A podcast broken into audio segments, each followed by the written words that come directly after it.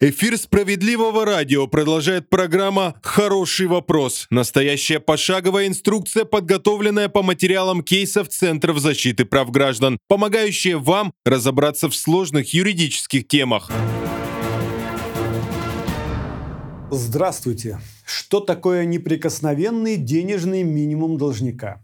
Какие доходы защищены от взысканий? Куда жаловаться на незаконное списание?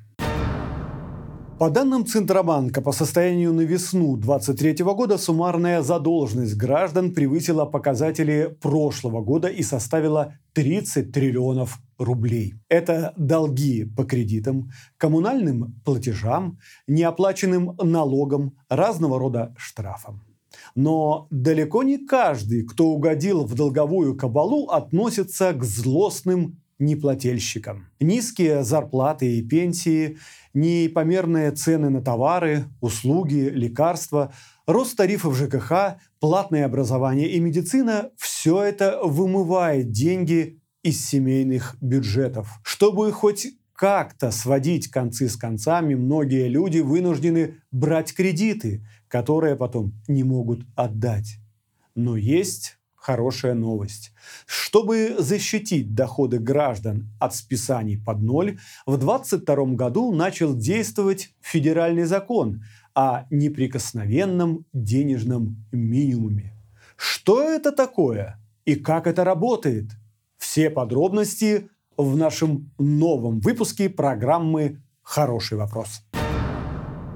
Раньше закон об исполнительном производстве позволял удерживать за долги до 50% зарплаты или пенсии. На практике это приводило к тому, что люди рисковали остаться даже без самых необходимых средств к существованию.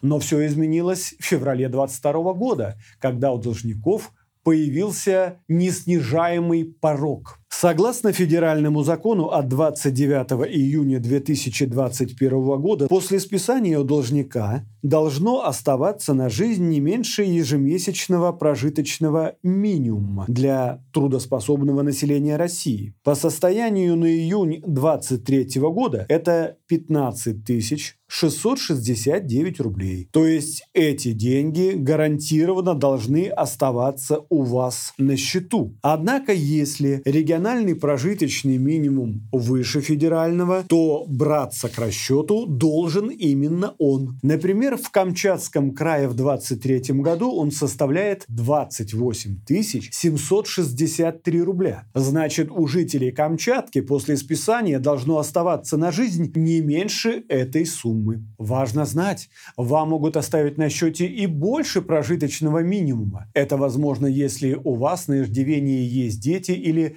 недотрудоспособные члены семьи.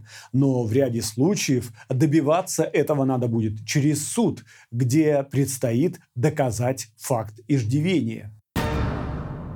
Увы, факт принятия закона не защитит ваш кошелек автоматически. Чтобы предотвратить списание, нужно самостоятельно уведомить об этом приставов или банк. Обратитесь в подразделение судебных приставов, где возбуждено исполнительное производство. Напишите заявление о сохранении за вами прожиточного минимума. Приложите сведения о карте или счете, куда перечисляется доход. Укажите размер этого дохода и источник его получения. Рассмотрев заявление, пристав вынесет постановление и направит в банк информацию о том, что списание долгов заявителя возможно полностью со всех счетов счетов или всех сумм, за исключением конкретной суммы с конкретного счета, которую покрывает исполнительский иммунитет. Но имейте в виду, есть ряд исключений, когда кредиторы или приставы могут удерживать сумму без учета минимального дохода,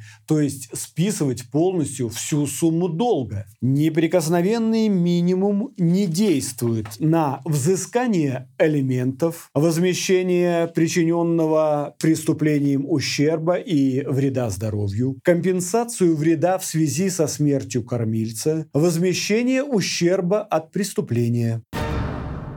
Помимо того, что у должника должно оставаться на жизнь не менее прожиточного минимума. Есть еще и перечень доходов, которые банк вообще не имеет права трогать.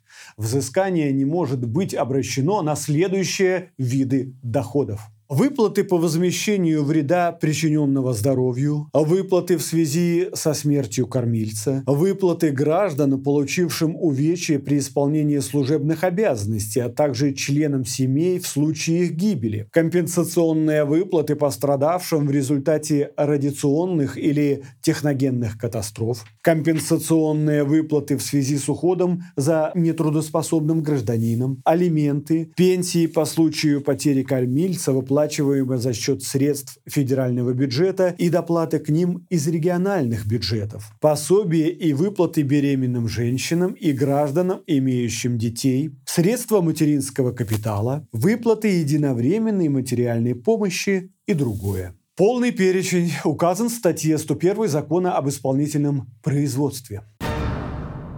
Но что делать, если после списаний у вас остается на жизнь меньше прожиточного минимума?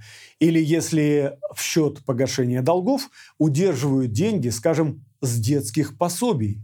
В этих случаях подайте заявление в подразделение судебных приставов, где возбуждено исполнительное производство. Попросите прекратить незаконное списание и вернуть вам удержанные деньги. Укажите, сколько с вас успели списать, за какой период и обязательно номер исполнительного производства. Понадобятся и реквизиты банковского счета куда поступают выплаты. Подать заявление можно лично, по почте или онлайн через портал госуслуги. Ответ на заявление вам обязаны предоставить в течение 30 календарных дней. Если же пристав никак не реагирует, либо отказал, жалуйтесь в управление ФСПП вашего региона, либо в прокуратуру. Если и это не помогло, обратитесь с исковым заявлением в суд о возврате незаконно списанных сумм. Но наложить на вас взыскание могут и в обход приставов, когда судебное решение относится напрямую в банк.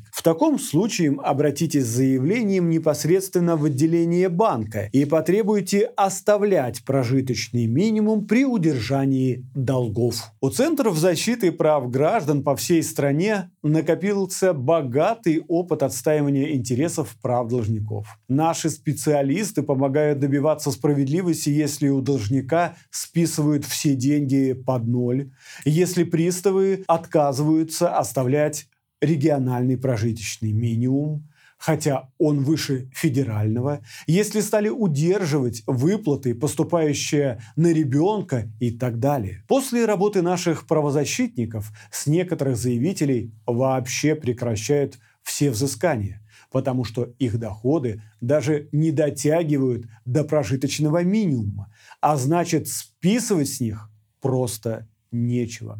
Поэтому, если у вас остались вопросы по поводу неприкосновенных доходов должника или вам нужна помощь грамотных специалистов, обращайтесь в приемную наших центров защиты в вашем городе. На этом все. Программа подготовлена при поддержке Министерства труда и соцзащиты. Заходите на наш сайт справедливоцентр.рф, где масса полезной информации. Подписывайтесь на наш YouTube-канал Центр справедливости, а также на группы в Одноклассниках, в Телеграм, ВКонтакте. Слушайте «Справедливое радио» на всех платформах Apple Store, Яндекс Подкасты, сайте домсовет.тв и Телеграм. А также не забывайте подписываться, ставить лайки и репосты, чтобы не пропустить самую полезную информацию. Это был хороший вопрос. Что такое неприкосновенный доход должника? А рассказывал вам о нем Геннадий Акиншев. До свидания. Вы слушали программу «Хороший вопрос». Выпуск подготовлен по материалам кейсов Центра защиты прав граждан.